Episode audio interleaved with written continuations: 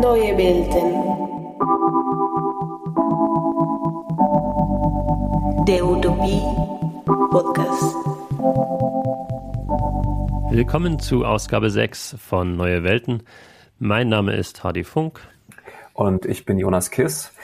Und diesmal soll es hier um Transhumanismus bzw. Posthumanismus gehen, also die Utopien oder vielleicht eher Dystopien einer Gesellschaft, die mithilfe des technischen Fortschritts den Menschen verbessern oder sogar hinter sich lassen wollen.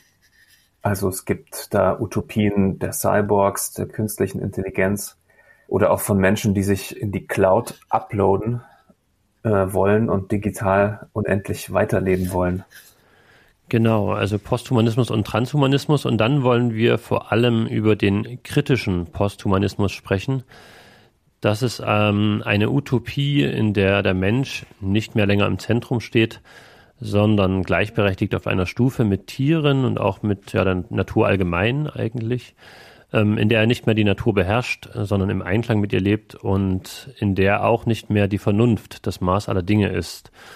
Ähm, das mal so mal ganz grob. Ähm, wir werden natürlich noch genauer erklären, worum es dabei geht und was auch Transhumanismus von Posthumanismus unterscheidet und wie sich der kritische Posthumanismus von den beiden ähm, abgrenzt.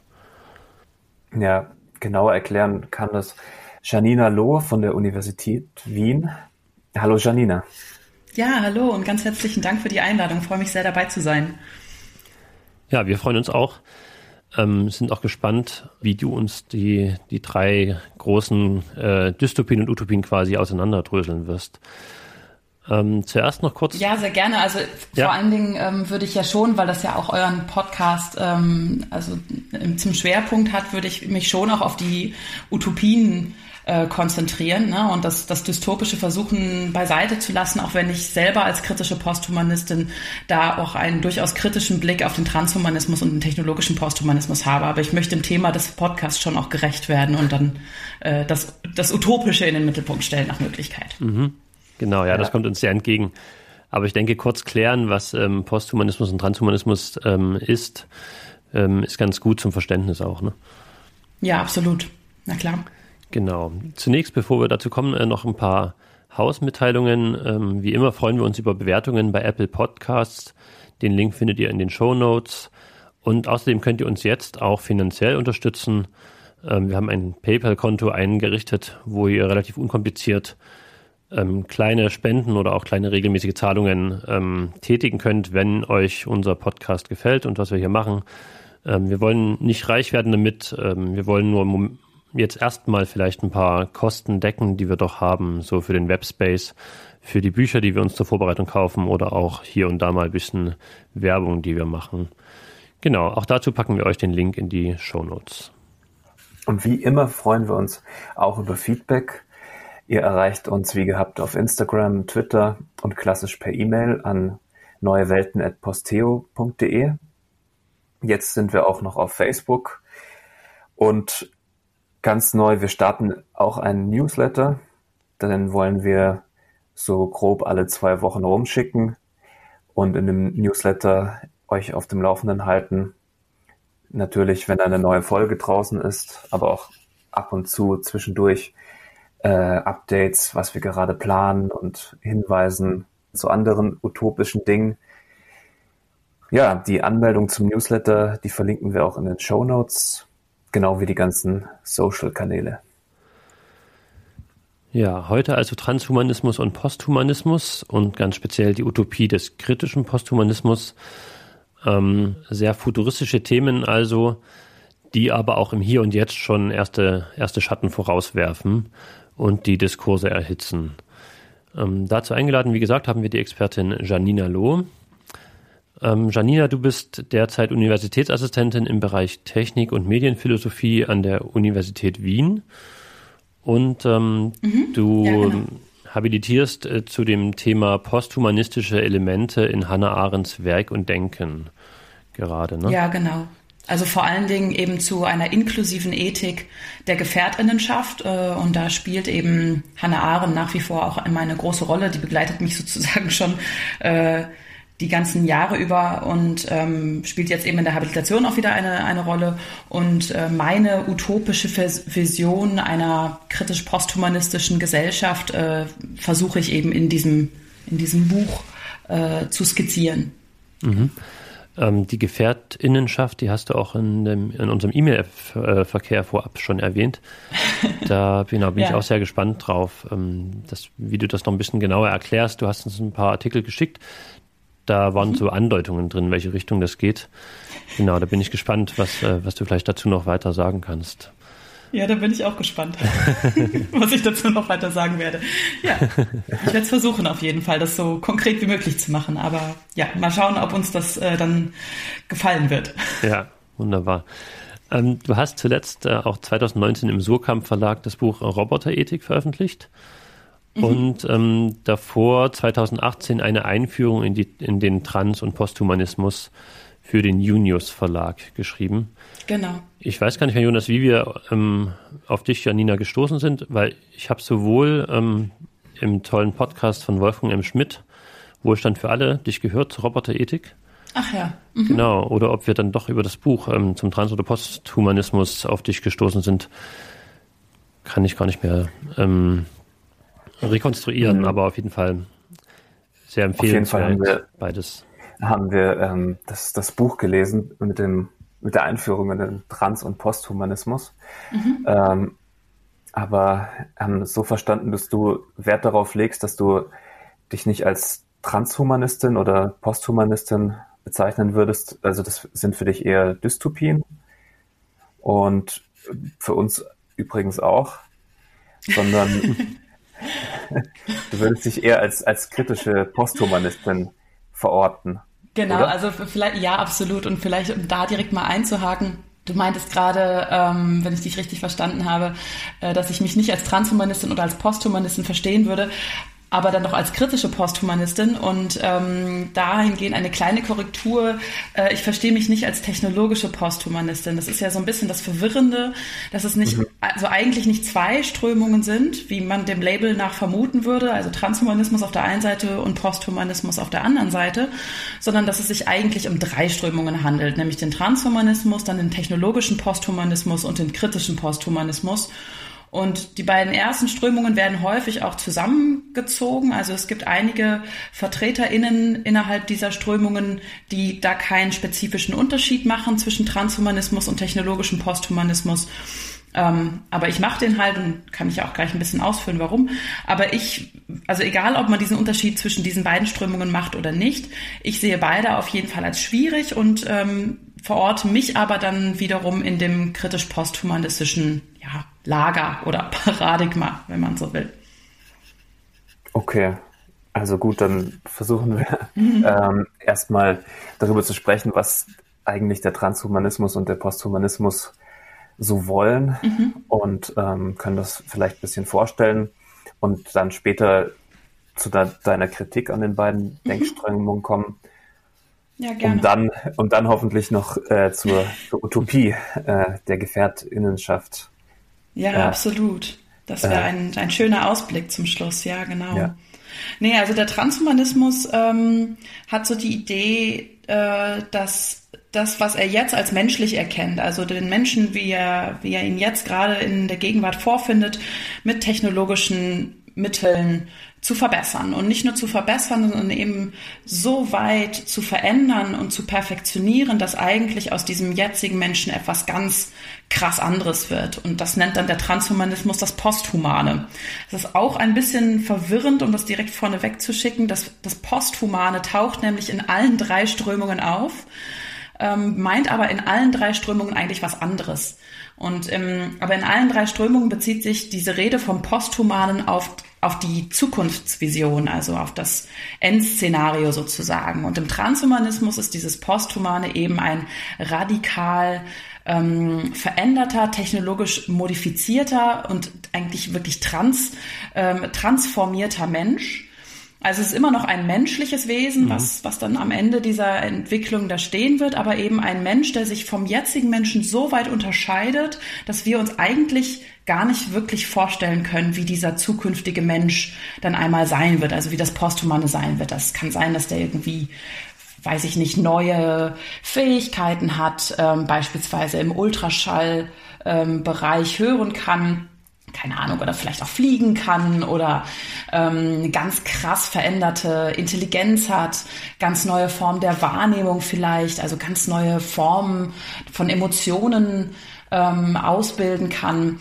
Aber vor allen Dingen ähm, spielt da die Veränderung, die radikale Lebensverlängerung im Transhumanismus eine große Rolle bis hin zur Unsterblichkeit. Genau, das ist so die transhumanistische ähm, Utopie oder Vision, könnte man vielleicht besser sagen, ähm, eines einer zukünftigen Gesellschaft. Mhm. Ja. Und wie schaut dann die Post? Wie, unterscheidet sich das dann vom Posthumanismus? Mhm. Ähm, oder vom technischen Posthumanismus erstmal quasi? Ja, genau. Also ähm, in dem Wort Transhumanismus liegt ja durch diese Vorsilbe trans, das heißt ja hindurch, durch, hindurch, ähm, damit ist quasi schon gesagt, dass hier der Mensch nicht überwunden werden soll, sondern dass durch den Menschen hindurchgegangen werden soll zu einer neuen Version des Menschen. Posthumanismus hat jetzt eine andere Vorsilbe, nämlich das Post. Und das heißt ja schon so ein bisschen, dass es hier um was anderes eigentlich geht. Ne? Also tatsächlich um die Überwindung des Menschen, um ein nachmenschliches ähm, Zukunftsbild. Und äh, der technologische Posthumanismus, ähm, dem geht es tatsächlich auch gar nicht mehr primär um eine Veränderung des Menschen, obwohl die doch noch als ja Folge oder Nebenfolge immer noch eine Rolle spielt. Vor allen Dingen geht es aber dem technologischen Posthumanismus eben um die Überwindung des Menschen in Form einer künstlichen Superintelligenz. Also das wird sozusagen der natürliche Weg der Evolution sein, so ist das hier die Vorstellung. Ähm, dass wir irgendwann eine künstliche Superintelligenz schaffen werden, die über die Fähigkeiten des Menschen hinaus wächst, dann also Dinge tun kann, die Menschen nicht tun können, auch klüger ist natürlich und andere Fähigkeiten hat ähm, und die sich dann auch selbstständig weiterentwickeln kann. Und mhm. das ist sozusagen die Vision des Posthumanen im technologischen Posthumanismus. Ne, Im Transhumanismus habe ich ja gerade gesagt, ist das Posthumane ein radikal veränderter Mensch. Und im technologischen Posthumanismus ist es eben diese Vorstellung von einer künstlichen Superintelligenz, die dann die Singularität einläutet. Also eine Ära, wo sich radikal alles auf den Kopf stellen wird, alles verändern wird. Ray Kurzweil sagt dazu, when the universe wakes up, also wenn das Universum erwacht. Mhm. Die Singularität, das, das genau, ist der Moment, genau. wenn ich richtig verstanden habe, wo die künstlichen Intelligenzen oder die künstliche Intelligenz in der Lage ist, sich selbst zu verbessern, ja? Ja, äh, genau. Also schlauer also, als der Mensch quasi ist. Ja, genau. Und sich halt auch selber weiterentwickeln kann. Mhm. Also in ihre eigenen algorithmischen Grundsettings eingreifen kann. Und ähm, das wird eigentlich die, so zumindest Nelson, ähm, ähm, ähm so zumindest der Mathematiker Goethe, äh, das hat er 1965, glaube ich, schon geschrieben, um, ähm, the last invention that man need ever make, also die letzte Erfindung, die die Menschen jemals werden tätigen können. Danach haben die Menschen sozusagen ähm, von ihrem Intellekt her und von ihrer Kreativität her ausgedient.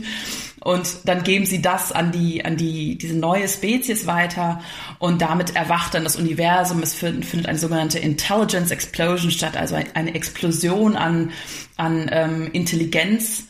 Äh, und das wird dann eben ein ganz neues Dasein einläuten. Nicht nur eben für die, für die künstlichen Wesen, sondern natürlich auch für die Menschen. Ähm, aber um die geht es sozusagen nur am Rande in dieser Vision, mhm. nur automatisch, ne? weil die Menschen sozusagen GeburtshelferInnen sind dieser neuen Wesen, aber nicht wirklich äh, im Fokus der Entwicklung hier stehen. Mhm. Ja. Und diese Singularität wäre die in deinen Augen eine Dystopie oder Utopie?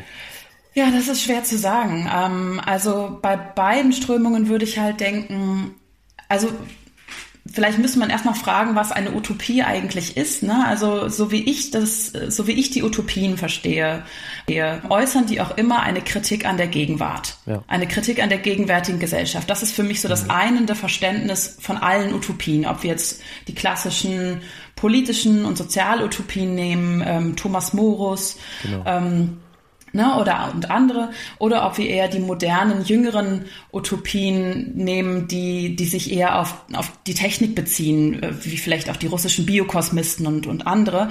Aber die formulieren alle immer auch eine Kritik an der gegenwärtigen Gesellschaft. Und das machen eigentlich weder Transhumanismus noch der technologische Posthumanismus. Die haben eigentlich überhaupt keine ähm, zumindest ernstzunehmende Kritik an der jetzigen Gesellschaft. Die sagen eigentlich nur, dass sie das jetzige, also die Conditio Humana, die Natur des Menschen einfach ähm, weiterentwickeln.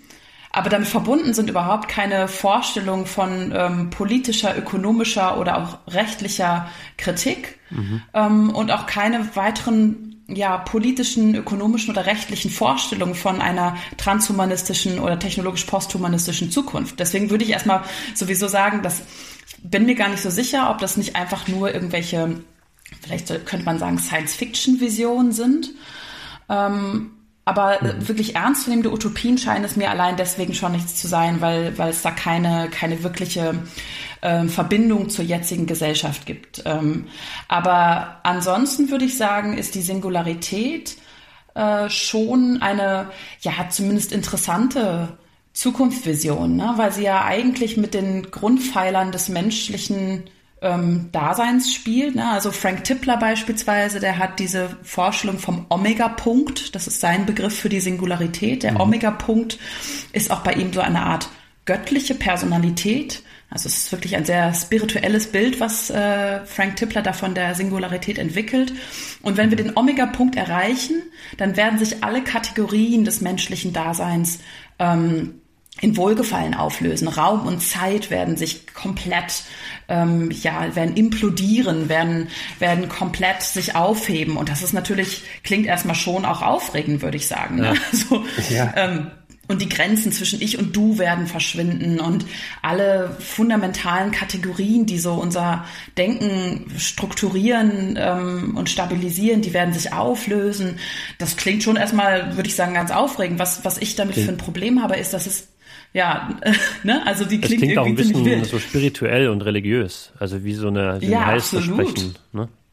Das ja, absolut. Und das, das Problem liegt meiner Meinung nach auch vielleicht auch genau da drin. Es ist halt eine Vision, die vollkommen, ja, die apolitisch ist. Ne, die und die auch ähm, ja wie soll ich sagen verknöchert also hypostasiert ist wenn wir da einmal angelangt sein werden ähm, dann bleiben wir sozusagen in einem ähm, zeitlichen Vakuum stehen. Also mal abgesehen davon, dass es Zeit dann nicht mehr gibt, aber es ist eine sehr, ähm, ja, wie so, wie so eine eingefrorene eingefrorene Vision. Ich weiß nicht, ob ich mich hier verständlich machen kann, aber es ist ein, ähm, das hat nichts mehr mit irgendwelchen äh, ja politischen gegenwartsbezogenen ähm, Vorstellungen zu tun, sondern es ist die absolute Negation, die Auflösung, das Auslöschen mhm. von allem, was irgendwie weltlich und menschlich klingt. Also das und ich bin mir nicht sicher, ob das schön ist. Sondern dass man dann ja genau, ja, es ist Stillstand. Gesellschaftlich gesehen, ja. Es ist vielleicht ja. aber auch so, dass ähm, es äh, hat keine eigene politische Vision, aber es wird wahrscheinlich trotzdem äh, ja in gewisse Bahnen gehen. Ne? Also man kann sich schon vorstellen, dass jetzt die Silicon Valley Elite die erste ist, die sich in die Cloud uploaden kann und unsterblich wird in, in ihrem Sinne. Und ärmere Menschen ja, vielleicht das nicht. Ist, ja. ja, das sind natürlich jetzt so, ähm, sag ich mal, äh, sehr berechtigte, nachvollziehbare Fragen, die sich da einstellen. Ich glaube, wenn ihr ähm, technologische Posthumanistinnen tatsächlich fragen würdet, dann würden die natürlich sagen, dass es hier auch um den Menschen geht und dass natürlich alle davon profitieren sollen und dass wir alle gemeinsam in die Singularität eintreten werden und ähm, also ich glaube, das, was wir als elitäres Denken am, am technologischen Posthumanismus identifizieren, das, das ist für die Leute, die diese, ja, die, diese Strömung vertreten, äh, mehr oder minder explizit gar nicht ähm, elitär. Mhm. Äh, die würden sagen, ja, das ist nur ein, das ist eine Misskommunikation. Wir meinen das ganz anders. Wir wollen natürlich das Beste für alle. Und ich meine, wenn wir uns Google als Beispiel nehmen, Google hat ja das erklärte Ziel, eine künstliche Superintelligenz zu entwickeln. Mhm. Natürlich würde Google sagen, hallo, wir sind für alle da und wir wollen das Beste für alle und ähm, sollen alle in die Singularität eintreten. Also ich glaube nicht, dass Google von der Singularität sprechen würde, aber davon mal abgesehen, natürlich würde da ähm, die, die, ne, die primäre Position sein, dass es hier um alle Menschen geht und nicht um irgendein elitäres Unternehmen oder um eine einzelne elitäre Gruppe von Leuten, ne, die mhm. da irgendwie einen besonderen Status bekommen. Aber Ray Kurzweil ja, ist, ist immer noch, oder? Ähm, bei Google, also te technischer Chief Evangelist oder irgendwie so eine Position wenn ich richtig verstehe. Also der, die, die, Person, die quasi äh, diese Singularität und den Gedanken sehr populär gemacht hat, auch mit Büchern und so, mhm.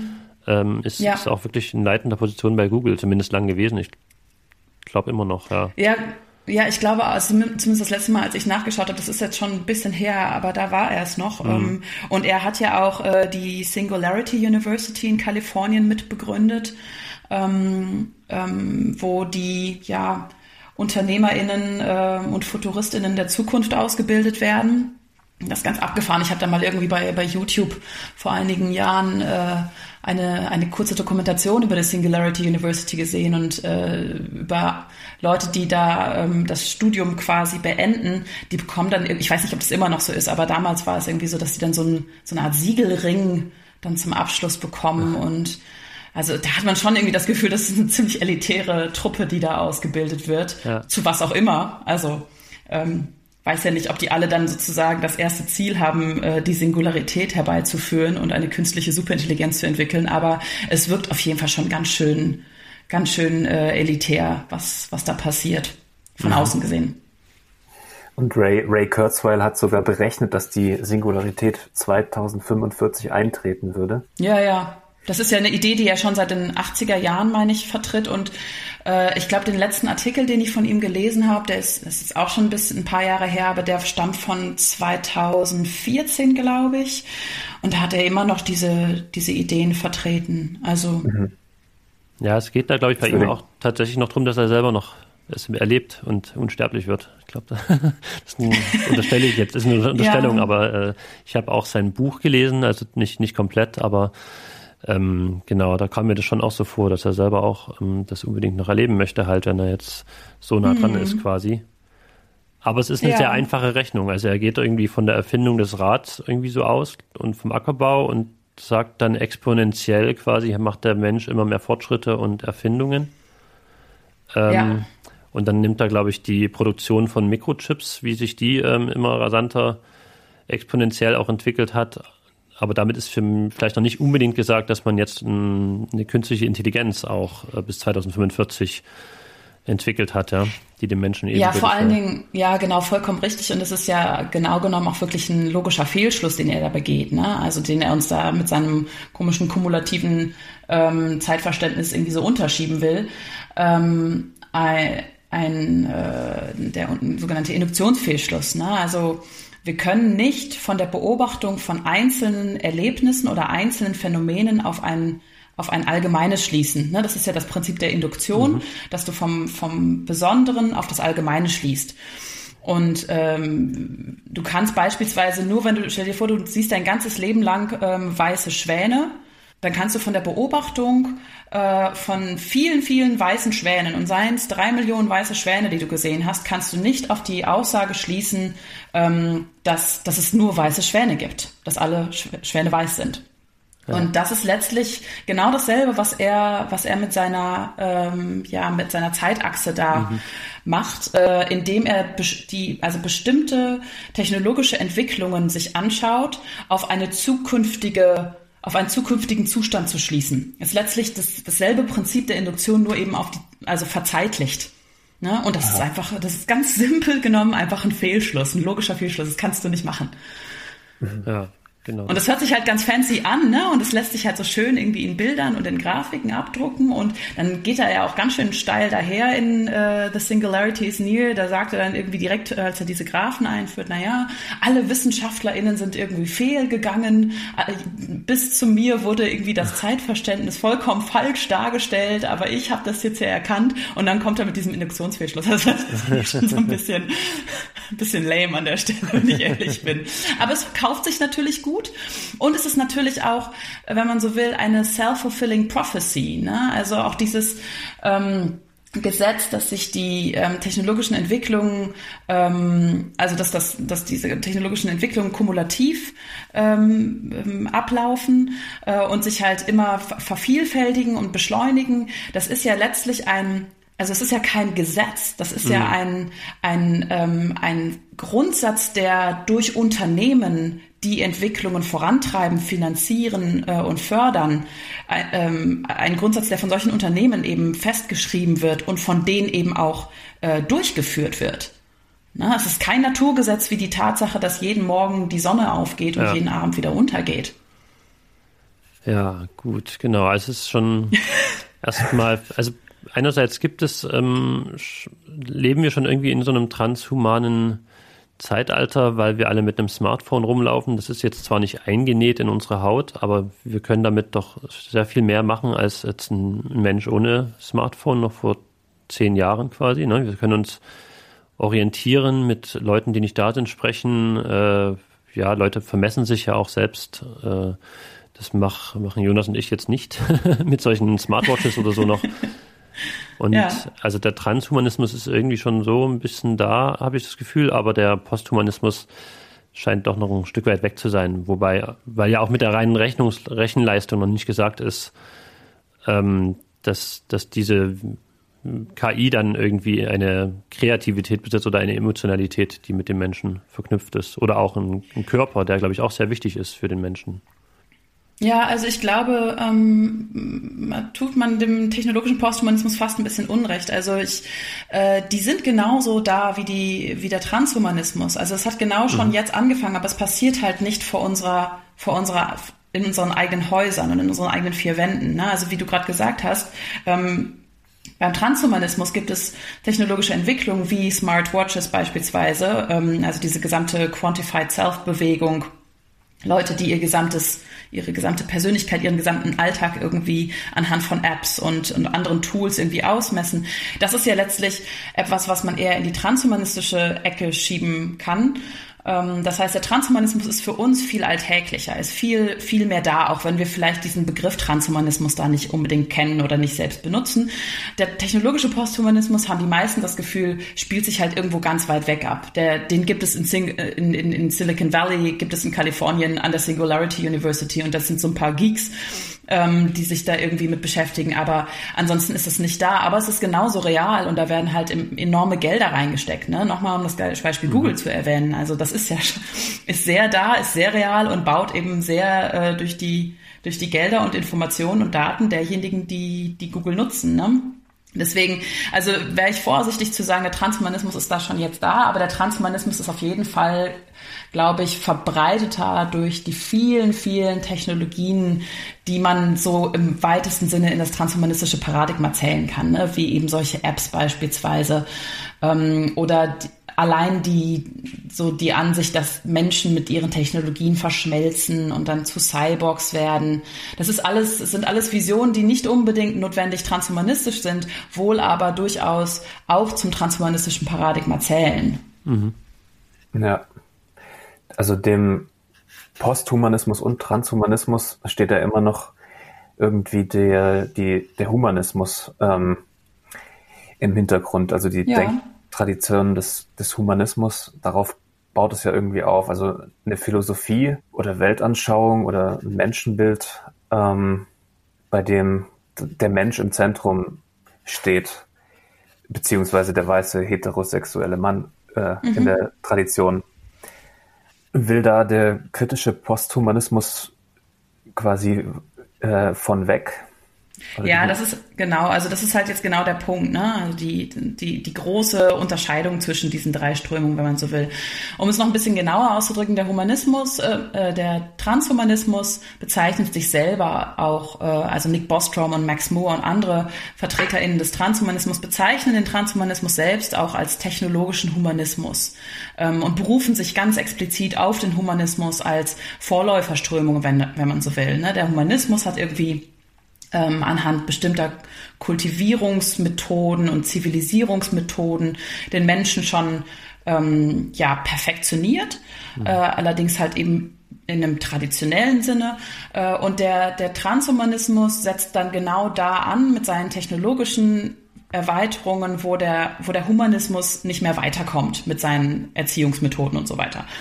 Der technologische Posthumanismus allerdings hat eigentlich gar nicht ja, und da ist es vielleicht ein bisschen schwierig dann zu sagen, dass der technologische Posthumanismus überhaupt wirklich eine, eine theoretische, eine Strömung im, im ernstzunehmenden Sinne ist, weil der technologische Posthumanismus eigentlich, ähm, der hat ja gar kein wirkliches Interesse mehr am Menschen. Der ist vielleicht noch in einem weitesten Sinne irgendwie humanist, humanistisch ähm, ja, geframed gerahmt, aber am Ende des Tages geht es ja dann um diese Entwicklung der künstlichen Superintelligenz, die natürlich nach menschlichen Vorstellungen entwickelt wird. Und da ist dann wieder so ein bisschen so ein Echo vom Humanismus zu finden. Aber ähm, der technologische Posthumanismus interessiert sich da eigentlich gar nicht wirklich für irgendwelche ja, philosophischen oder ähm, kulturellen Fragen und Grundlagentheorien. Mhm. Ähm, mhm. Da ist der Transhumanismus schon noch ein bisschen ähm, ja, theoretisch ausgefeilter, ausgeklügelter, würde ich sagen. Aber eben also vollständig nach dem humanistischen Paradigma. Und genau das ist jetzt das Problem, das der kritische Posthumanismus hat. Ähm, der kritische Posthumanismus sagt nämlich, äh, so kurz zusammengefasst und ein bisschen überspitzt, das humanistische Menschenbild ist halt das Menschenbild ähm, und auch das Weltbild, das wir in unseren Gesellschaften vorrangig haben. Und dieses Menschen- und Weltbild ist problematisch, weil äh, es bestimmte fragwürdige Kategorien und, und Wertvorstellungen einschließt.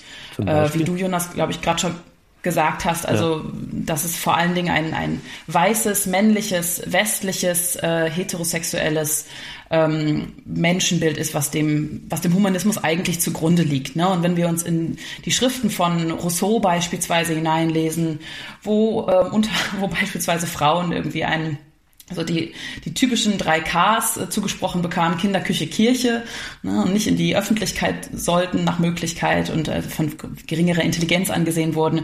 Na, das sind große Aufklärer gewesen, ähm, auch ähnlich bei, bei Kant, ein ähnlich problematisches Frauenverständnis. Äh, da werden wir den Eindruck nicht los, dass da auch was dran ist an dieser Kritik am Humanismus. Genau, und das ist halt so die Grundlage, wo der kritische Posthumanismus ansetzt mit seinem Vorhaben. Ähm, okay. Genau, es geht ähm, vielleicht auch so ein bisschen ums Aufbrechen von so Dichotomien, ne? wie Körper, Geist, Natur, Kultur. Also der Humanismus äh, ja, geht ja sehr auf den Verstand, die Ratio ab, dass das so das äh, Höchste quasi ist, das Höchste des Menschen und so. Und vernachlässigt vielleicht die Emotionen oder auch den Körper ein bisschen. Und ähm, das Gleiche, dass der Mensch vielleicht dazu da ist, äh, die Natur zu, zu verändern und zu beherrschen und ähm, da halt mit seiner als als überlegene Spezies quasi das Recht hat, äh, da so einzugreifen, so stark wie wir es halt tun. Das rechtfertigt der Humanismus eigentlich alles. Und das ist, glaube ich, auch das, was der kritische Posthumanismus kritisiert. Ne? Ja, genau. Also ähm, zunächst einmal würde ich sagen, ja, der Humanismus rechtfertigt das schon, aber wenn du VertreterInnen des Humanismus in der Gegenwart fragen würdest, also Julianida Rümelin beispielsweise, ähm, einer der bekanntesten PhilosophInnen in, im deutschsprachigen Raum, mhm. die ähm, ja dem Humanismus äh, immer noch, also die den Humanismus gut finden und ähm, da entsprechende Theorien entwickeln, der wird natürlich sagen, dass der Humanismus überhaupt nicht so ist. Na, dass es ein sehr kurzes Verständnis vom Humanismus ist. Ähm, aber der kritische Posthumanismus sieht in der Tat genau diese Probleme im Humanismus, dass da äh, ja an bestimmten Dichotomien festgehalten wird, wie eben ähm, Mann und Frau, äh, Natur und Kultur, Geist und Körper. Äh, und es ist dann, also es ist zumindest so, dass im Humanismus eine von beiden Seiten, das ist halt generell das Problem bei Dichotomien, dass sie dann meistens nicht neutral sind, also dass beide Seiten gleich gut sind, sondern wo eine Dichotomie auftaucht, das ist meistens so, dass eine von beiden Seiten irgendwie besser ist. Mhm. Ja, und äh, bei Geist und Körper ist es halt häufig der Geist, der dann irgendwie das, das Wichtigere zu sein scheint. Wenn man, muss man auch sagen, im, auch im Humanismus schon sehen kann, also im antiken Humanismus beispielsweise durch die Gymnastik, ne, also die Körperertüchtigung, mhm. ähm, etwas, was auch im Aufklärungshumanismus nicht vergessen worden ist ähm, und im Renaissancehumanismus, dass der Körper natürlich auch wichtig ist und geformt werden muss. Ne? Der Mensch muss ja gezüchtet werden, domestiziert werden, auch in seiner Körperlichkeit. Ähm, aber nichtsdestotrotz bleibt dieser Dualismus eben bestehen. Und das Problem mit Dualismen ist halt, dass äh, also zum einen eben, dass meistens eine Seite wichtiger ist als die andere Seite und dass sie alles ausschließen, was eben nicht in dieses äh, binäre Schema reinpasst. Ne? Das aktuellste Beispiel ist die Unterscheidung zwischen Männern und Frauen. Mhm. Ähm, wo wir auf vielen, vielen Ebenen und von vielen Seiten, ob jetzt rechtlich oder moralisch oder politisch oder ökonomisch, ähm, Einspruch bekommen haben in den, in den letzten Jahren, zu Recht natürlich. Ja. Äh, also und also da ähm, setzt sozusagen der kritische Posthumanismus mit ähm, akademischen, philosophischen, kulturwissenschaftlichen ähm, Methoden das fort, was an vielen Punkten der Gesellschaft schon problematisiert worden ist, ne? Und was für uns auch im Alltag durchaus auch nicht mehr selbstverständlich ist, dass wir eben beispielsweise nur zwischen Männern und Frauen unterscheiden können. Auch die Unterscheidung zwischen Natur und Kultur ist an vielen Stellen in der Öffentlichkeit auch schon problematisiert worden. Ähm, und dass es halt schon längst nicht mehr so ein romantisches Naturverständnis gibt. Ne? Also dieses Bild von einer Natur, die unberührt ist vom Menschen, das mhm. gibt es halt, gab es vermutlich nie. Aber ne, also jetzt gibt es die sowieso nicht mehr. Das heißt, also der kritische Posthumanismus klingt auf den ersten Blick immer so sehr akademisch und äh, intellektuell. Und er ist definitiv von diesen drei Strömungen auch die akademischste Strömung. Ähm, aber auf der anderen Seite sind es halt viele Anliegen, die wir aus dem Alltag auch schon kennen, ja. die der kritische Posthumanismus da aufgreift. Gerade bei der ja. Natur zum Beispiel ist es ja so, dass viele ähm, Naturlandschaften, die wir als schön empfinden oder auch ursprünglich irgendwie ähm, eigentlich erst durch den Menschen entstanden sind. Also dadurch, dass er den Wald abgeholzt hat und dann da irgendwelche schönen Wiesen entstanden sind oder durch eine Viehhaltung in den Alpen oder so, ne? So eine gewisse, gewisse mhm. schöne Natur quasi, also die wir als schön ähm, framen, ja. entstanden ist. Genau, dabei ist es aber eigentlich ein, eine Kulturlandschaft. Ja. Vielleicht ja, ein Beispiel, Punkt, wie das genau. so verschwimmt. Ja, absolut. Natürlich und auch, ähm, also wenn wir den Klimawandel uns vor Augen führen ähm, und die Veränderung von von Lebensräumen, von Tieren, selbst von irgendwie irgendwelchen Fischen auf den, auf den, auf dem tiefsten Grund irgendwelcher Ozeane oder weiß ich nicht, wenn, wenn irgendwelche, also ich bin in diesem Bereich offensichtlich keine Expertin, deswegen möchte ich mich da nicht zu weit aus dem Fenster lehnen, aber ähm, dass wir selbst in, in Bereiche der Natur eingreifen, wo wir es jetzt ganz aktuell einfach nicht vor Augen haben, weil es so weit weg erscheint, ne? weil es irgendwie so tief unterm Meer mhm. ist oder irgendwie in den tiefsten Tiefen der Erde irgendwo ist oder in irgendwelchen Bergen, wo eigentlich niemand lebt. Da haben wir immer so die Forschung, das ist ja alles noch so unberührt. Aber nein, natürlich mit unseren äh, mit unseren globalen, auch technologischen Entwicklungen ähm, greifen wir vehement natürlich in das, äh, in das Natur- und Klimasystem der Erde ein. Und ähm, das ist, das ist ja schon eigentlich eine, eine, eine Überschreitung dieser klaren Grenze zwischen der unberührten Natur und der vom Menschen gemachten Kultur. Ja. Ja, jetzt haben wir vielleicht ganz gut ähm, umrissen, worum es beim Transhumanismus und beim technischen Posthumanismus geht und auch schon ein bisschen den kritischen Posthumanismus betrachtet. Und ähm, wir haben auch ein paar Punkte genannt, die problematisch sind an diesen beiden großen Strömungen. Hm, jetzt fände ich interessant, welche Utopie stellt denn nun der kritische Posthumanismus dem entgegen? Ähm, oder auch die, ja. die ähm, Utopie der Gefährtinnenschaft, in der du im, im Mailverkehr ja. gesprochen hast. Genau, also ich glaube, da würde ich auf jeden Fall gerne einen Unterschied machen zwischen mhm. auf der einen Seite der Utopie des kritischen Posthumanismus, die es, glaube ich, nicht gibt in dieser Weise, mhm.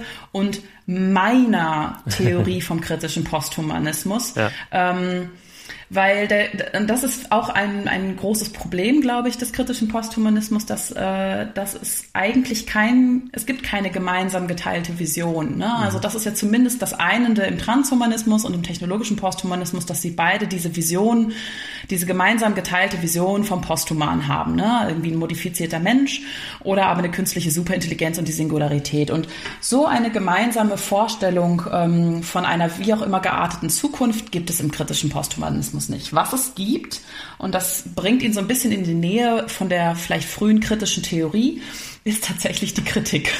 Die Kritik an der Gegenwart. Und das ist, würde ich sagen, auch immer der erste wichtige Schritt.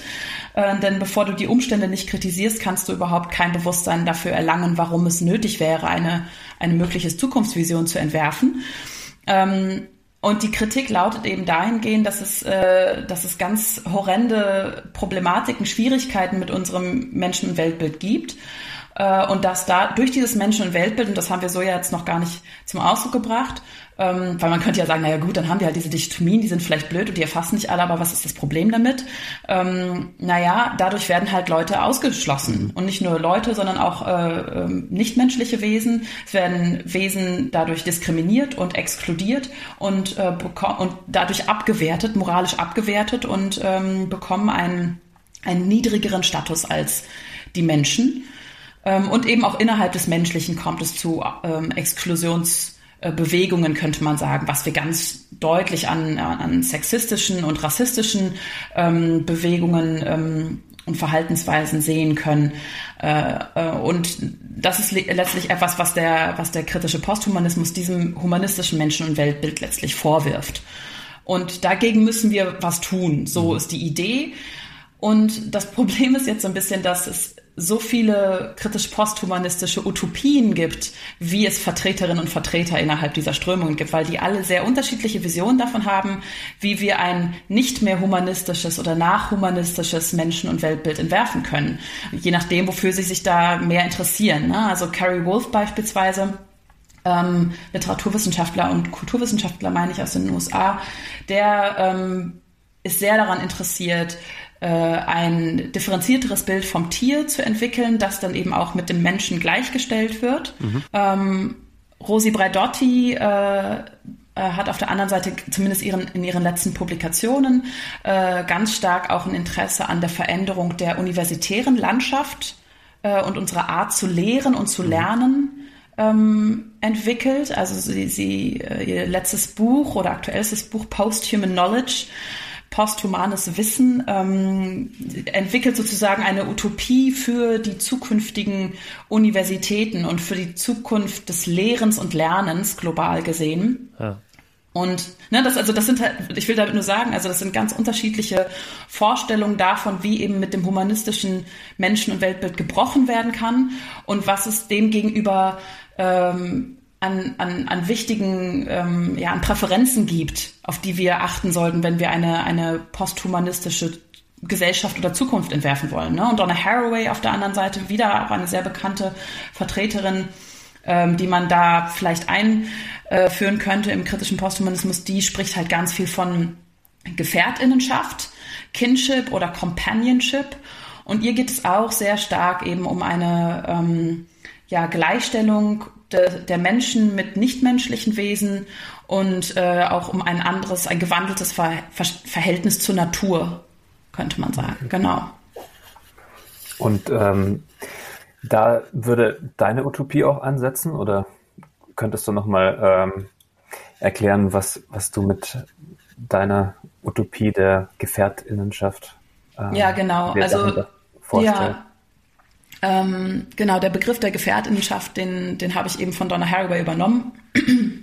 Und äh, ich habe in meiner Einführung in die Roboterethik bei Sokamp habe ich diese Unterscheidung getroffen zwischen exklusiven und inklusiven Positionen. Ähm, da eben mit Blick auf Roboter vor allen Dingen oder mit Ansätzen zur Roboterethik. Aber diese Unterscheidung zwischen exklusiven oder exkludierenden Ethiken auf der einen Seite und inklusiven oder inkludierenden Ethiken auf der anderen Seite ist viel grundlegender. Ähm, exklusive Ethiken sind letztlich ähm, all das, was wir bislang in unseren Gesellschaften ja, kennengelernt haben seit Aristoteles. Ähm, mhm. Und das sind halt alles äh, Vorstellungen davon, dass es ein moralisches Subjekt gibt, das irgendwie den wichtigsten Status hat im moralischen Universum. Meistens ist das der Mensch, ausschließlich der Mensch. Manchmal gibt es aber auch noch äh, Ethiken, ähm, beispielsweise pathozentrische Ethiken oder biozentrische Ethiken, die ähm, noch andere Lebewesen äh, einen, einen, den höchsten moralischen Stand geben, ähm, mhm. den höchsten moralischen Status geben, wie beispielsweise bestimmten Tieren leidensfähigen Tieren beispielsweise, das wäre dann der Pathozentrismus, mhm. oder aber ähm, allem, was lebt, alles, was organisch ist, das wäre der Biozentrismus. Genau, also es gibt halt, ähm, je nachdem, welcher ethischen Tradition man sich verpflichtet, immer ein bestimmtes moralisches Subjekt oder ein, eine moralische Entität, ein moralisches Wesen, das im Mittelpunkt des Interesses steht, das den höchsten moralischen Wert bekommt und dem gegenüber dürfen alle anderen Wesen dann ähm, entweder einen moralisch geringeren Wert bekommen äh, und man darf sich dann entsprechend auch diesen Wesen natürlich auch anders gegenüber verhalten. Oder aber sie werden gleich komplett als moralisch irrelevant aus dem Universum ausgesprochen, äh, ausgeschlossen. Genau, mhm. und deswegen nenne ich diese ganzen Ethikansätze eben äh, exklusive beziehungsweise exkludierende Ethiken. Und demgegenüber ähm, entwickle ich gerade ein Modell einer ja, inklusiven oder inkludierenden Ethik, das eben versucht, dieses Verhältnis von, ähm, von moralischen Subjekten, die miteinander in Beziehung treten, umzukehren und ähm, die die, das, was wir eigentlich als Beziehung erkennen würden, als Relation, an erste Stelle zu setzen. Ähm, ja. Und da berufe ich mich tatsächlich auf Donna Haraway und auch Leute wie Karen Barat, das ist auch eine kritische Posthumanistin, die sowas sagen wie, die, aus der Beziehung entstehen erst die Wesen, von denen wir eigentlich erst im Nachhinein sagen würden, dass sie diejenigen sind, die diese Beziehung führen. Also das hört sich sehr abstrakt an. das ist sehr schwer, das äh, wirklich ähm, konkret in Worte zu fassen. Aber ihr kennt sicherlich äh, den Spruch, dass wenn, wenn sich Menschen verlieben, dass, dass, dass sie das radikal verändert. Mhm. Ne? Also, ja. dass eine Beziehung alles verändern kann und uns ganz fundamental verändern ja. kann. Und der, der kritische Posthumanismus würde da nach meinem Verständnis noch ein bisschen weitergehen und würde sagen, eigentlich werden wir durch die Beziehung nicht nur verändert fundamental, sondern wir werden erst erschaffen durch die Beziehung. Also das, was wir als, mhm. als ich wahrnehmen, als, ähm, als, als ja, Subjekt, als handelndes Subjekt wahrnehmen, das entsteht eigentlich erst durch die Relation, durch die Beziehung. Und alles, was wir als eigenständiges, als monadisches, autarkes, selbstständiges äh, Subjekt wahrnehmen, Individuum wahrnehmen, das ist eigentlich nur eine sehr oberflächliche ähm, Betrachtung der Dinge, weil eigentlich sind wir, verändern wir, also sind wir, wie könnte man sagen, fluide, mhm. dynamisch. Mhm und entstehen in jeder Beziehung neu. Nur ist es so, dass wir über die Zeit hinweg, ähm, dass bestimmte Dinge uns quasi konstant erscheinen. Ähm, und wir auch eine bestimmte Vorstellung von zeitlicher und räumlicher Kohärenz brauchen, um bestimmte Recht, also ja, eine Gesetzesstruktur beispielsweise zu bilden, ne, um auch jemanden zu adressieren und mhm, so. Ja. Ähm, aber im Grunde ist es die Idee dieser inklusiven Ethik, nicht einfach nur zu sagen, wir erweitern diesen Kreis der moralischen Subjekte erneut, weil wenn, selbst wenn wir versuchen würden, ein, in einem möglichst weiten Sinne ein moralisches Subjekt zu definieren, würde dadurch trotzdem wieder, würden wieder andere ausgeschlossen werden. Also es würde notwendig, es braucht ja immer ein Außen. Ne? Es braucht immer irgendwie, wenn, weil du nicht allen Wesen den höchsten moralischen Stellenwert geben kannst, sonst würde moralisches Handeln unmöglich machen, mhm. brauchst du immer irgendwie andere Wesen, die nicht so wichtig sind, die irgendwie ja moralisch uninteressanter sind oder vielleicht komplett uninteressant sind. Und deswegen äh, will der kritische Posthumanismus beziehungsweise die inklusive Ethik nach meinem Verständnis ähm, das Interesse vom Moral von einer Definition des moralischen Subjekts komplett abrücken und eher sagen, also ein bisschen plump ausgedrückt, es geht um gute Praxis, ganz egal wer sie führt. Mhm. Es ist mir vollkommen Latte, ob du dich als Pflanze bezeichnest oder als Frau oder als Queer oder als Maschine oder als Tisch oder was auch immer. Es geht um die gute Praxis, die wir miteinander führen, die wir miteinander haben. Was würde ja, sich denn jetzt in der Welt quasi verändern, wenn man, äh, wenn nicht mehr der Mensch sich äh, als Zentrum sieht und äh, im Recht über alle anderen zu herrschen sozusagen, sondern äh, als gleichberechtigte ja äh, als gleichberechtigtes Subjekt, beziehungsweise nur noch ja. diese Beziehungen bewertet werden. Und äh, also was, was hätte das deiner Meinung nach für Auswirkungen? Also es ist eine sehr spannende Frage, auf die ich, glaube ich, zumindest jetzt zu diesem Zeitpunkt eine sehr unbefriedigende Antwort nur geben kann. Wir sollten uns vielleicht in einem Jahr, wenn das Buch fertig ist, nochmal unterhalten. Das machen wir, ja. ähm, aber also, um mal ein, beim Beispiel des Rechts zu sein. Ja, ähm, das ist jetzt auch gar nicht mein primärer äh, Fokus, den ich habe. Als äh, also ich bin keine Rechtsphilosophin, ich interessiere mich tatsächlich auch vor allen Dingen für die Wissensräume, aber äh, also für die Universitäten. Aber ähm, ich glaube, das Recht ist ein schönes Beispiel, wo man, wo man Veränderungen sehr konkret machen kann. Unser gesamtes Rechtssystem ist natürlich darauf aufgebaut, dass wir ja, also auch wieder sehr überspitzt ausgedrückt, Schuldige identifizieren. Ne, dass wenn, wenn ein Verbrechen stattgefunden hat, dann versuchen wir, die Person ausfindig zu machen oder die Personen, die dieses Verbrechen ausgeführt haben und äh, machen die dann verantwortlich und sanktionieren deren Verhalten und, äh, ja, keine Ahnung, sperren die im Zweifel ein oder mhm. so.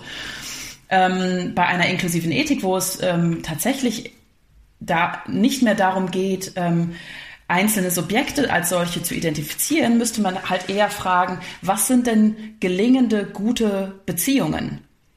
Und wenn wir beispielsweise, stellen wir uns vor, eine Person hat eine andere Person vergewaltigt, dann würde nach unserem Rechtssystem aus sehr nachvollziehbaren, sehr guten Gründen äh, die Täterin, der Täter ausgemacht werden, klassischerweise der Täter, ähm, der eben die Vergewaltigung durchgeführt hat und diese Person da, ähm, dann eben schuldig gesprochen werden und ein, ein bestimmtes Strafmaß irgendwie verantworten müssen. Ähm, Im Rahmen einer inklusiven Ethik würde man äh, weniger den Fokus, ich will nicht sagen gar nicht, aber weniger zumindest den Fokus auf das schuldige Subjekt legen, als vielmehr auf die, auf die schlechte und nicht gelungene Beziehung, die hier, also der, der Akt der Vergewaltigung ähm, legen. Und solche, solche Formen von schlechter, schlechter Praxis, moralisch verwerflicher Praxis, wie auch immer man es nennen könnte, äh, solche Formen zu vermeiden. Und das heißt nicht, dass wir komplett irgendwie davon absehen müssten, ähm, handelnde Subjekte irgendwie äh, zu verurteilen, aber es geht eben nicht mehr an erster Stelle um die handelnden Subjekte. Mhm. So. Das verstehe ich ganz mhm. gut. Das hatten wir auch mit Peter Seifert ähm, zum Anarchismus letztes Mal. Das äh, hat es, glaube ich, mhm. nicht mit in die Episode geschafft, aber wir hatten darüber gesprochen, über die Abschaffung der Polizei und dass die Polizei ja auch selten wirklich was äh, für die Opfer Gutes tut, bis auf die Befriedigung, dass ja. da jemand bestraft wurde, aber an sich, äh, ja, es ist, ähm, werden die im Zweifelsfall nochmal retraumatisiert, weil sie vor Gericht ihre Vergewaltigung oder was auch immer passiert ist, nochmal schildern müssen. Oder oftmals, ja, findet die Polizei ja auch den, die Täter nicht oder so. Also, und da kann man vielleicht an, das Geld anders aus, also andere Formen finden, die auch mehr das Opfer im Blick haben als die Täter ähm, und denen mehr helfen oder so mit. Also. Ja, also ich glaube, du sprichst einen ganz guten Punkt an. Ähm, also auch die, die Auflösung von, von äh, Gefängnissen beispielsweise. Es mhm. wäre sicherlich auch eine, eine Folge dieses Denkens. Ähm, und also nur nebenbei, ne? Also viele Leute, denen, mit denen ich darüber rede, die zucken dann innerlich zusammen oder denken irgendwie, mein Gott, wie krass. Und das ist sicherlich krass. Also es würde sicherlich eine ganze Menge ändern, was wir bislang in unserer Gesellschaft rechtlich, politisch und ökonomisch als gegeben sehen. Aber also wir sind nicht die, wir, die kritischen PosthumanistInnen, sind nicht die Ersten, die mit diesen Ideen um die Ecke kommen. Ne? Du hast das, das Beispiel Anarchismus angeführt. Ne? Und es gibt viele andere Positionen, die sich äh, zu vielen Zeiten der Geschichte schon äh, mit sowas beschäftigt haben, mit der Abschaffung von Gefängnissen beispielsweise, mhm. mit, äh, mit der Abschaffung der Polizei und anderen staatlichen Strukturen und so weiter. Da ist der, der kritische Posthumanismus, glaube ich, nur eine, ähm, eine neue Variante die äh, einfach einen bestimmten Interessenfokus hat. Und ähm, bei mir, bei meiner inklusiven Ethik ist es halt einfach eine, neu, ich würde sagen, eine neue Form der Begründung, warum wir so vorgehen sollten und warum wir die Gefängnisse abschaffen sollten. Mhm. Ähm, genau. Und ähm, was, was ich in deinem Buch gelesen habe, in der Einführung äh, zum Posthumanismus und Transhumanismus im Junius Verlag, ähm, an einer Stelle nur so zwei, drei Sätze, da schreibst du, dass äh, vielleicht auch die Tiere oder auch die Dinge mit ins Parlament einziehen könnten. Ja, das ist eine eine Formulierung, die ich von Bruno Latour übernommen habe, der mhm. ja das Parlament der Dinge vor einigen Jahren publiziert hat. Ah, und okay. äh, auch da würde ich sagen, Bruno Latour ist ein, äh, vielleicht nicht selbst, ähm, also Donna Haraway und Bruno Latour sehen sich eigentlich beide selbst nicht als ähm, explizite VertreterInnen des kritischen Posthumanismus, sind aber mit ihren Ideen und mit ihren Theorien dem kritischen Posthumanismus einfach sehr, sehr nah, sehr verwandt. Und Bruno Latour hat eben auch diese Vorstellung, dass wir ähm, diese klare anthropozentrische Hierarchie, die den Menschen an die ja, Spitze der Schöpfung stellt, ähm, aufbrechen sollten mhm. und dass wir eben auch ähm, bei Bruno Latour ist es, glaube ich, zumindest im Parlament der Dinge so, dass er ähm, ja RepräsentantInnen äh, einführen möchte. Also genau. Leute, genau. die beispielsweise das Wasser oder äh, die, das Gebirge oder eben auch Tiere vertreten und deren Interessen dort ja. vertreten. Dann ist es schon auch gar nicht mehr so ab. Ähm. Also es, im ersten Moment habe ich auch gestutzt und dachte, wie das denn? Aber klar, wenn man jetzt einfach sagt, Gruppen, die für diese äh, Elemente und äh, Dinge und Tiere halt sprechen, sind im Parlament. Mhm. Genau, dann könnte sich meiner, mhm. also so habe ich es jetzt verstanden, würde vielleicht sowas ähm, ja wie Massentierhaltung nicht passieren, weil dann halt die Vertreter der, der Kühe und Schweine sagen, nee, so nicht, äh, Veto, ja. ne? nee, so nicht. Nee, genau. Also du vollkommen richtig, sehe ich auch so. Äh, ich glaube, dass ähm, diese Idee steht schon auch noch vor gewissen Schwierigkeiten, weil natürlich festgelegt werden muss, wer alles dann Subjektstatus bekommt. Also wer alles vertreten werden darf. Mhm. Um jetzt beim Wasser zu bleiben, ist es das der einzelne Wassertropfen oder ist es die Pfütze? Oder ist es die, also wo fängt das Wasserparlament sozusagen an? Ja. Äh, und wo, wo, wo, oder die Wasserlobby? Und äh, wen vertritt die Wasserlobby? Ne? Ja. Das Wasser insgesamt oder konkretes Wasser, also ein konkretes Meer beispielsweise. Es gibt ja auch bestimmte, ich habe jetzt gerade das ähm, genaue Beispiel nicht, äh, nicht im Kopf, aber äh, in einem Land ähm, wurde einem, ich glaube, einem Fluss äh, Subjektstatus gegeben. Aha. Ähm, genau, müsste, müsste ich nochmal nachschauen, aber äh, das wäre halt da die Frage, ne? Also wer ist, wer wird alles ein Subjekt, das in einem solchen Parlament dann vertreten werden soll? Und sind es, um bei den Tieren zu bleiben, sind es die Kühe im Allgemeinen oder sind es einzelne Kühe mhm. ähm, oder bestimmte Kuhgruppen? Ähm, also es gibt ja vielleicht Kühe, die in, also die jetzt in, in Deutschland beispielsweise als äh, als, äh, oder ja, keine Ahnung, also auch da wieder, ich bin keine Expertin von, bei, Kühen, deswegen also mein Rumgestammel an dieser Stelle ein bisschen. Ähm, aber also braucht es dann irgendwie eine, äh, eine Lobby für Zuchtbullen vielleicht und braucht es dann auch eine Lobby für Milchkühe ähm, oder reicht sozusagen eine, eine Lobby für diese ganzen Großsäuger zusammen? Oder ich, ne? Ja. Also ihr, ihr seht die, die Schwierigkeiten, glaube ich, an dieser Stelle. Es muss halt festgelegt werden, wer ein repräsentationswürdiges äh, Subjekt ist. Aber Und das, das ist, glaube ich, schon schwierig. Mhm. Genau. Und mhm. letztlich ist dann, also bleibt auch Bruno Latour dann, ähm, ja, muss er halt dann, ja, also an irgendeiner Stelle muss er halt sagen, okay, und das ist halt jetzt kein Subjekt, das, das hier vertretenswert ist. Ja. Äh, das, und das heißt, also da haben wir schon auch wieder so ein bisschen dieses Problem, was man vor allen Dingen eben auch bei exklusiven Ethiken sieht, äh, dass wir halt immer, wenn wir anfangen, bestimmte moralisch wichtige Subjekte zu definieren, dann halt irgendwann zumindest an einen Punkt gelangen, wo wir sagen müssen, und das sind aber jetzt keine moralisch mhm. wichtigen Subjekte mehr. Ne? Und deswegen eben mein Versuch zu sagen, lass uns doch mal von diesem ganzen Gerede über die Subjekte abkommen und einfach den Fokus verschieben, die Perspektive umdrehen. Und das wäre dann halt die, Be die, die Beziehung oder die Relation eben in den Mittelpunkt des Interesses zu stellen. Verstehe, ja. Eine Frage dazu jetzt vielleicht noch. Ähm, gibt es dann eine Form der Beziehung, wo Fleischessen zum Beispiel okay wäre? Oder weil, weil es irgendwie auch ähm, zumindest in der Tierwelt ja dann auch natürlich ist? Und oder würdest du sagen, ja. das, das verbietet sich dann eigentlich? Ich glaube, darauf kann ich jetzt so aus dem Stegreif keine Antwort formulieren. Ja. Also ich glaube, es ist, weil du jetzt gerade auch gesagt hast, im Tierreich ist das ja okay. Ich, ähm, nee, hätte mich nur gewundert. Du, ich, ich, weiß, ich weiß es. Nee, ich, ich weiß es wirklich. Es ist ein ja. sehr, sehr guter Gedanke. Es ist eine sehr, sehr gute Idee. Aber ich ähm, bin, also das war gerade durchaus auch ernst gemeint, dass ich gesagt habe, naja, vielleicht sollten wir uns nochmal an einer späteren Stelle unterhalten. Also weil ich in vielen Punkten, ähm, ich bin erst am, am Anfang zu überlegen, was, was sozusagen für gute, gelingende Beziehungen äh, wichtig ist.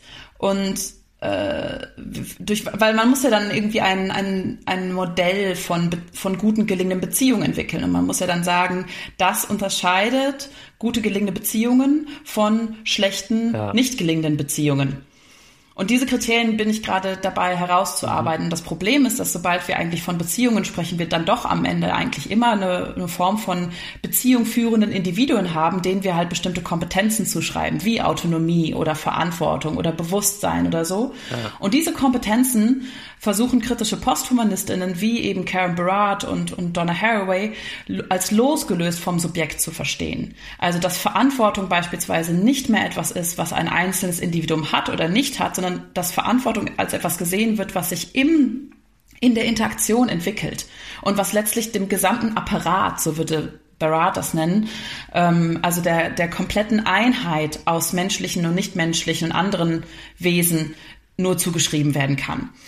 Und ich glaube, wenn ich so einen, einen Kriterienkatalog an äh, Eigenschaften hätte oder an ja, Kriterien hätte, die für mich klären, was eine gute gelingende Beziehung ausmacht, dann könnte ich auf deine Frage eine sehr viel bessere Antwort geben. Tatsächlich habe ich diesen Kriterienkatalog an dieser Stelle einfach noch nicht. Ja, Aber das ist auf jeden Fall nötig, ne, um zu. Genau. Genau. ja. Wir hätten, glaube ich, noch so drei Fragen, ne, Jonas? Ja. Vielleicht können wir die noch mhm. ähm, ja, ab, ab, genau, also, abfragen. Ja, gerne. Ähm, ja, wir haben jetzt hier äh, so ein bisschen die politischen Rahmenbedingungen, ähm, über die politischen Rahmenbedingungen gesprochen von dieser Ethik. Ähm, wie sähe es denn aus äh, mit dem Wirtschaftssystem? Also wäre so eine Utopie im Kapitalismus zu haben? Nein. Weil direkt die Antwort drauf geben. Also ich ähm, viel weiter als dieses Nein reicht die Antwort dann auch nicht. Ähm, aber das, glaube ich, kann ich schon ziemlich deutlich sagen. Also jede ähm, kritisch posthumanistische äh, Theorie die ich kenne zumindest und natürlich dann auch meine einer inklusiven Ethik der Gefährtinnenschaft ist äh, antikapitalistisch. Ähm, das ist, glaube ich, die, die, diese Vorstellung von, von, von Ausbeutung ja. äh, ist einfach mit, mit kritischen posthumanistischen Werten nicht, nicht zu unterstützen. Das, das funktioniert nicht. Also wir, wir müssen immer im Hier und Jetzt anfangen. Ne? Das ist das ist eben auch etwas, was was ganz wichtig ist, äh, bei, wenn man Bücher von von Donna Haraway beispielsweise liest. Ne? Das wirkt für viele, die damit noch gar nicht in Berührung gekommen sind, so abgefahren und so so abstrakt und dann redet man da auf einmal von, ja, von, von dem Parlament der Dinge irgendwie. Und man denkt so, huch, wohin soll das hier führen? Aber sie legen alle Wert darauf zu sagen, na ja, wir müssen aber mit den jetzt gegebenen Bedingungen irgendwie anfangen. Ne? Wir sind alle in bestimmten gesellschaftlichen und sprachlichen und rechtlichen und politischen Strukturen groß geworden und wir wollen hier nicht einfach hergehen und eine eine Sprache von neu auf erfinden. Wir wollen nicht einfach mit dem Finger schnipsen und so tun, als könnten wir alles über den Haufen werfen, sondern wir müssen jetzt im Kleinen anfangen. Und das heißt natürlich anfangen, in einem kapitalistischen System für Umsturzbewegungen zu sorgen. Also wenn man so will, kann man den kritischen Posthumanismus, äh, wie eben auch viele verwandte Strömungen des Feminismus beispielsweise, und des Antikapitalismus und des Anarchismus ähm, kann man sicherlich auch der Degrowth-Bewegung kann man alle als als ein, äh, einen Aufruf zum Umsturz sehen, mhm. ne, die aber jetzt und hier im Kleinen auch anfangen ne, und im, im so Kleinen wie beispielsweise geschlechtergerechter Sprache. Also ne, was alles so kleine Bestandteile und Bausteine. Eine Revolution, sondern äh, schon auch äh, viele kleine Umstürze, viele kleine Schritte vielleicht oder auch eine Veränderung in, in den Köpfen der Menschen. Ja, absolut. Und ich glaube, wie, also wie sollten wir denn sonst jemals in so einer Gesellschaft landen, wenn wir nicht irgendwann anfangen, den Weg ja. dahin zu gehen. Genau, ja, und das haben wir, glaube so, ich, mit der Barbara Muraka in dieser ne? Degrowth-Folge ist auch, da haben wir lange drüber geredet. Also wie, ja. wie schafft man das raus aus dem Kapitalismus oder raus zumindest aus diesem Kapitalismus, der immer weiter wachsen muss, nur damit es überhaupt weitergeht und wir nicht, äh, ja, damit keine, kein Chaos ausbricht. Ähm, wie schafft man ja. es quasi, während das Ding noch läuft, es umzuformen, dass ähm, wir keine Massenarbeitslosigkeit bekommen oder sowas, ne? Und ja. Also ich glaube, auch, auch da ist es halt schwer, irgendwie dem kritischen Posthumanismus so eine ein, ein, also so eine gemeinsame geteilte Vision im ökonomischen beispielsweise zu geben, weil die hat er nicht. Mhm. Äh, aber eindeutig kann ich sagen, also im, im politischen oder gesellschaftlichen ist er sicherlich äh, anarchistischen Positionen sehr nahe zumindest. Ähm, weil natürlich eine Kritik mit dem Humanismus ganz eng verknüpft auch ist, ist mit, mit politischen und gesellschaftlichen Grundwerten und auch Grundwerten, die beispielsweise den Staat betreffen. Ähm, ohne damit sagen zu wollen, dass kritischer Posthumanismus automatisch in eine Anarchie münden muss. Mhm. Das was, nicht. Was ist das Problem mit der Demokratie dann oder mit dem humanistischen Bild vom Staat? Naja, weil es halt eben äh, menschenzentriert ist. Ne? Also mhm. die Menschenrechte sind ganz hervorragende ähm, ganz hervorragende Prinzipien, die uns sehr, sehr viel eingebracht haben und auch sehr, sehr viel Gutes haben, aber beispielsweise ähm, also ja, nichtmenschliche Wesen einfach wieder mal ausschließen. Mhm. Ne? Und da, da muss man also sich, glaube ich, schon auch darüber im Klaren sein, dass auch solche ähm, Wertesysteme, die ich persönlich jetzt zum Beispiel auch sehr gut finde. Also ich bin auch ein Fan der Menschenrechte, aber ja. auf der anderen Seite werden auch diese ähm, Institutionen unter der kritisch-posthumanistischen ähm, Revolution äh, eine ganz, ganz grundlegende Transformation erfahren. Und natürlich auch demokratische Systeme, in denen natürlich nur Menschen äh, mitspielen dürfen. Ja. Und beispielsweise keine Tiere wählen dürfen. Ne? Ist ja klar. Mhm. Und wo noch nicht mal alle Menschen gleichberechtigt mitspielen dürfen. Nämlich, also ich meine, es sind ja ganz aktuelle Debatten darüber, ob auch beispielsweise Menschen unter 18 wählen dürfen. Mhm. Oder inwiefern die eingebunden werden dürfen in ähm, tagespolitische, demokratische Strukturen. Oder ob Menschen mit Demenz äh, wählen dürfen und so weiter. Ne? Also das sind ja auch innermenschliche ähm, Fragestellungen, die, die sich in der Demokratie durchaus stellen ähm, und die der kritische Posthumanismus sicherlich verschärfen würde an dieser Stelle. Ja. Genau, und kapitalistisch würde ich, äh, Quatsch, ähm, ökonomisch würde ich eben sagen, auch da hat der kritische Posthumanismus keine geteilte Vision. Was er sicherlich ist, antikapitalistisch. Ja. Ohne Frage. Und bei der Demokratie also, ist vielleicht auch das Problem, dass äh, da ja immer noch Herrschaft stattfindet. Ne? Also die man sieht jetzt in den USA eigentlich sehr krass, die knappe Hälfte der Bevölkerung oder die, wie viel waren es, 70 Millionen, die jetzt Trump gewählt haben, ähm, müssen ja. jetzt halt äh, sich von beiden regieren lassen sozusagen. Also nicht jetzt allein von beiden, ja. aber ähm, so rum. Und in einer, in einer Anarchie wäre das halt ähm, idealerweise etwas anders. Da könnten genau. trotzdem alle von unten quasi so bis so weit äh, ja, Vereinbarungen treffen, wie sie es halt wollen. Ja. ja. Genau, aber diese ganzen ähm, gesellschaftlichen und politischen und ökonomischen Systeme sind halt bislang zumindest solche, die rein menschlich gedacht werden und wo Tiere und Pflanzen eben nur Nebenrollen spielen. Mhm. Und also einen instrumentellen Wert haben, eben für dieses jeweilige menschliche System. Wenn wir in der Lage wären, uns eine Anarchie vorzustellen, die eben auch nicht menschliche Wesen einschließt, dann wäre das eine, eine kritisch posthumanistische Vorstellung von Anarchie. Ähm, Tiere und Menschen, aber auch Roboter, oder? Weil, ja, also, natürlich, genau. Ähm, diese ganze ähm, Debatte, es ist ja eigentlich eine Technikphilosophie, die auch vor dem Hintergrund des technischen Fortschritts eben fragt, wie, was, was passiert eigentlich in unserer Gesellschaft und ähm, ja, vollkommen richtig. Ähm, wobei, also ich würde sagen, es ist halt ein Misch aus, eine Mischung aus vielen verschiedenen Strömungen. Da ist auf jeden Fall einen, eine technikphilosophische ähm, Strömung dabei, weil eben das Interesse auch an ähm, maschinellen Formen des Gegenübers besteht. Ähm, ob das jetzt immer Roboter sein müssen, sei dahingestellt. Es könnten auch künstliche Intelligenzen sein, die eben nicht verkörpert sind. Mhm. Äh, also das, also Siri. künstliche Intelligenz muss ja nicht ja, genau, muss ja, ja eben, zum Beispiel. Oder der, ja. der Toaster, keine Ahnung. ähm, nein, also es ist jetzt mit einem lachenden Auge natürlich gesagt, aber ähm, es ist natürlich auch eine, eine anthropologische Strömung oder eine Art, ja, oder vielleicht eine Anthropologie-kritische Strömung, aber es geht natürlich um äh, das Aufbrechen von Wesensvorstellungen, ähm, vor allen Dingen von essentialistischen mhm. Wesensbeschreibungen, dass wir sagen, das ist ein Mensch, weil dieses Wesen über eine Reihe von Eigenschaften verfügt. Keine Ahnung, Vernunft, Urteilskraft, Sprachfähigkeit, ähm, auf zwei Beinen gehen, ähm, Autonomie, Verantwortung und so weiter. Mhm. Und das ist ein Tier, ähm, weil ein, ein Hund, weil es bellt und auf vier Beinen läuft und ein Fell hat und keine Ahnung. Das sind alles essentialistische Wesensbeschreibungen und von diesen Vorstellungen, wo auch Roboter drunter fallen könnten. Ne? Das ist ein Roboter, weil es nicht organisch ist ähm, und weil es irgendwie über äh, einen Aktor oder Effektor, über Sensoren und ähm, ähm, Prozessoren verfügt.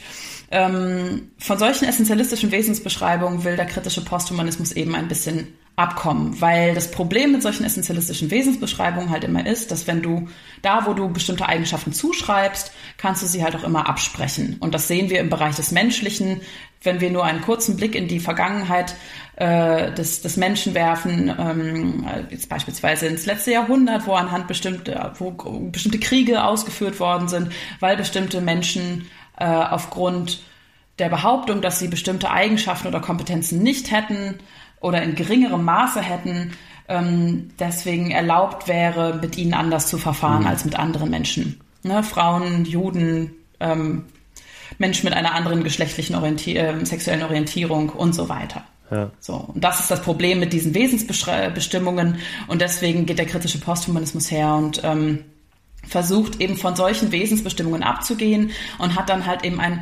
allgemeineres Interesse an allem. Also würde dann gar nicht mehr hergehen und sagen, es ist so wichtig, dass das ein Mensch ist und es ist total wichtig, dass das ein Roboter ist, sondern es ist viel wichtiger, wie wir miteinander umgehen.